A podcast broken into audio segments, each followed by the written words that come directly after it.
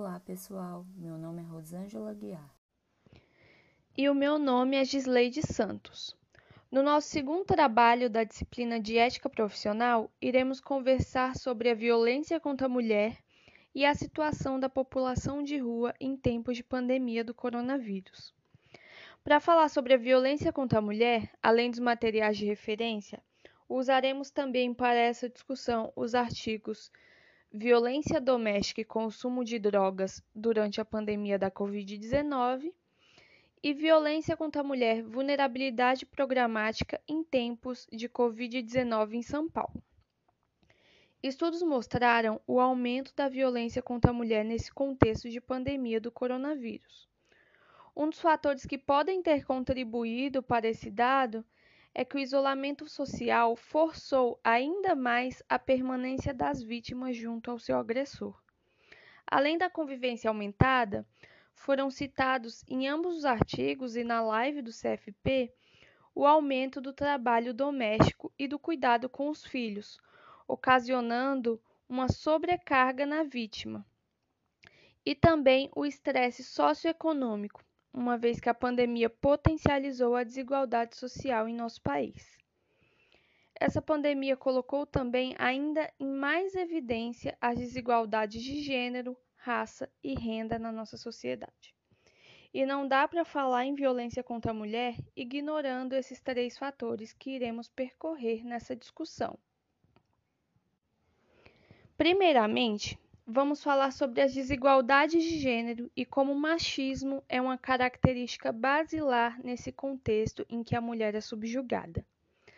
A psicóloga Valesca Zanello fala de como essa masculinidade foi construída em cima de uma misoginia, que tem uma repulsa às características femininas. Por exemplo, para o homem é uma ofensa ser chamado de mulherzinha, esse machismo também se manifesta quando cuidar de si é visto como uma fraqueza, como algo negativo.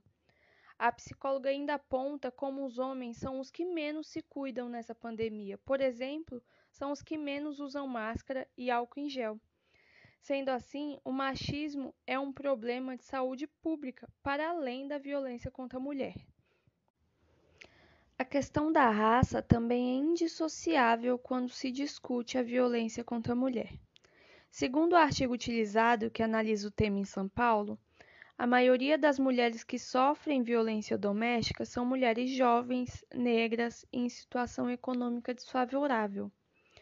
A psicóloga Paula Gonzaga fala da necessidade de se desconstruir o racismo dentro da própria psicologia. Por mais que nossa profissão seja composta em sua maioria por mulheres, são mulheres brancas.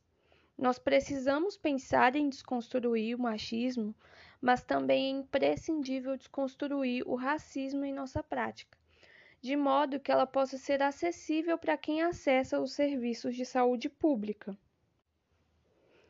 Já o fator socioeconômico atravessa a questão da violência contra a mulher para além da dependência financeira do agressor. Nesse período de isolamento, em que parte dos serviços passaram a ser remotos, exigem um acesso à internet e principalmente à informação, que não são disseminados igualmente na nossa sociedade. E o que devem fazer as mulheres em situação de violência que não acessam a internet ou tem sua comunicação cerceada? Será que todas as vítimas possuem conhecimentos a que canais recorrer? Os materiais apontam, inclusive, que muitas mulheres possuem medo e vergonha de denunciar, pois muitas vezes, ao chegar na delegacia, têm suas palavras postas em dúvida, se sentem expostas, humilhadas e principalmente com medo das consequências dessa atitude elas sequer chegam aos serviços de saúde com medo da descrença. Sobre as denúncias e o acompanhamento às vítimas em tempos de isolamento social, alguns desafios se destacaram em nosso material. Primeiramente, como já falado anteriormente, o fato de muitas mulheres não possuírem acesso à internet ou aparelhos digitais que facilitem o uso dos serviços que agora em muitos casos são em modelo remoto. Há também um temor na quebra de sigilo. as equipes têm se preocupado com o uso dos telefones pessoais, plataformas digitais seguras e que a mulher atendida precisaria saber que sua fala não será gravada, que seu sobrenome não será exposto e que o registro de mensagens serão apagados, pois a confiança é primordial para que a vítima se sinta à vontade. Além disso, por mais que haja um esforço e protocolos que busquem assistir essas mulheres, há dificuldade em abordar a violência por ligações, aplicativos ou videochamadas, pois muitas vezes a mulher está na presença do agressor e não há um espaço com privacidade para buscar ajuda. Bom, eu finalizo o nosso primeiro assunto com muitas reflexões e mais perguntas do que respostas, pois estamos diante de inúmeros desafios a serem superados, né? E agora a Rosângela vai nos falar um pouco sobre a situação da população de rua nesse tempo em que vivemos. Saber que temos onde viver, o que comer, que temos acesso a inúmeros serviços que a Constituição nos assegura parece insuficiente perto das incertezas que a pandemia do novo coronavírus nos trouxe.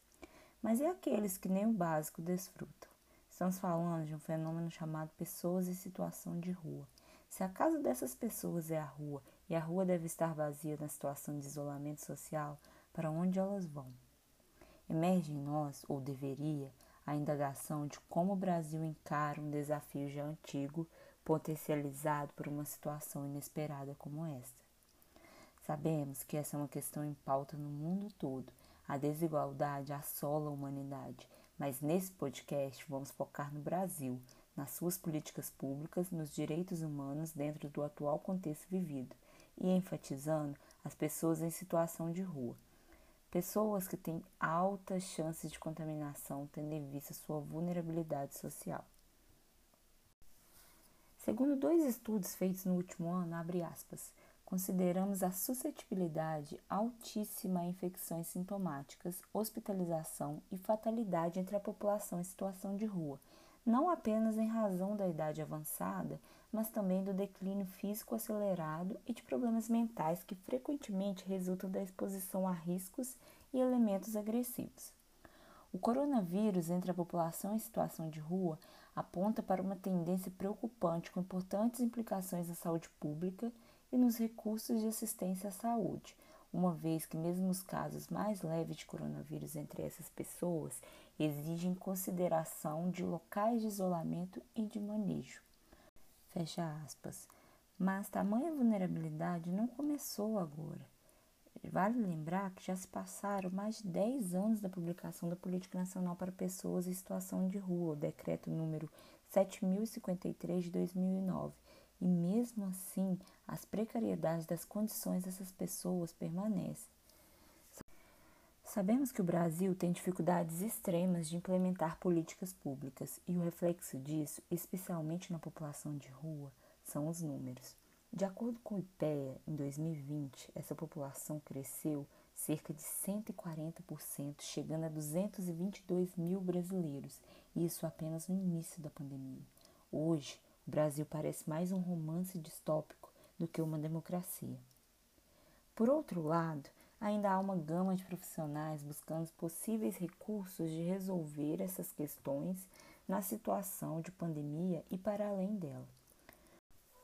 Um estudo feito por Bruno Eduardo Freitas Honorato e Ana Carolina Oliveira, a partir de uma pesquisa sobre população em situação de rua e Covid-19, definiu algumas estratégias e ações para resguardar essa população.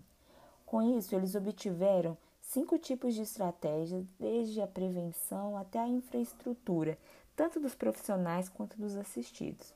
Apesar dos resultados otimistas, com muitos municípios e alguns estados em fase de implementação de medidas, ainda nos alarma ser a nível tão restrito e não a nível federal. Existe também a diferença entre aquilo que é noticiado e aquilo que se projeta em ação. A medida mais tomada, segundo os estudiosos, é a de adaptação de pontos de acolhimento já existentes e também aqueles temporários, como as escolas que estavam vazias. Percebemos, portanto, que há um desamparo e um descaso não só com a população em situação de rua, mas também com aqueles que os cuidam. Falta muitas vezes apoio psicológico para esses profissionais, falta EPIs, as informações percorrem desarticuladas e muitas vezes desalinhadas com o que deve ser feito. Outro ponto muito discutido foi o auxílio emergencial do governo. Para a população de rua, foi mais um obstáculo. Receber esse benefício requer deles, no mínimo, documentos pessoais. Mas para uma população que não tem endereço, que muitas vezes não tem comida, como supor que teriam seus documentos? Houve mais uma desconsideração aqui dos governantes, pois isso não cabe como mera desinformação. Infelizmente, é impossível esgotar esse assunto, pois ainda falta muito para alcançar o mínimo, e isso ultrapassa a pandemia. Temos mais perguntas do que respostas. Quando tudo isso passar, para onde vão essas pessoas? Como dar teto a alguém e depois jogá-lo na rua novamente? Como recuperar a integridade, a saúde mental e a segurança dessas pessoas? Como reinseri-las na sociedade, garantindo-as os seus direitos básicos? Falamos tanto sobre não poder abraçar, sobre ficar longe de quem amamos, mas como permitimos passivamente abandonar pessoas na rua ou dizer que foram acolhidas se estão elas amontoadas em abrigos temporários? Ausências de respostas para essas perguntas é como uma ferida aberta que não cicatriza. O abismo da desigualdade social produz danos enormes, mas esse abismo, dentro de uma situação de pandemia, produz uma catástrofe e seremos todos responsabilizados. A diferença está na ação de cada um a respeito disso. Possuímos inúmeras potencialidades, possuímos direitos e possuímos voz. Só nos resta deixar a posição de conforto pelo nosso dever enquanto sociedade. Esse foi o nosso podcast. Muito obrigada e até a próxima.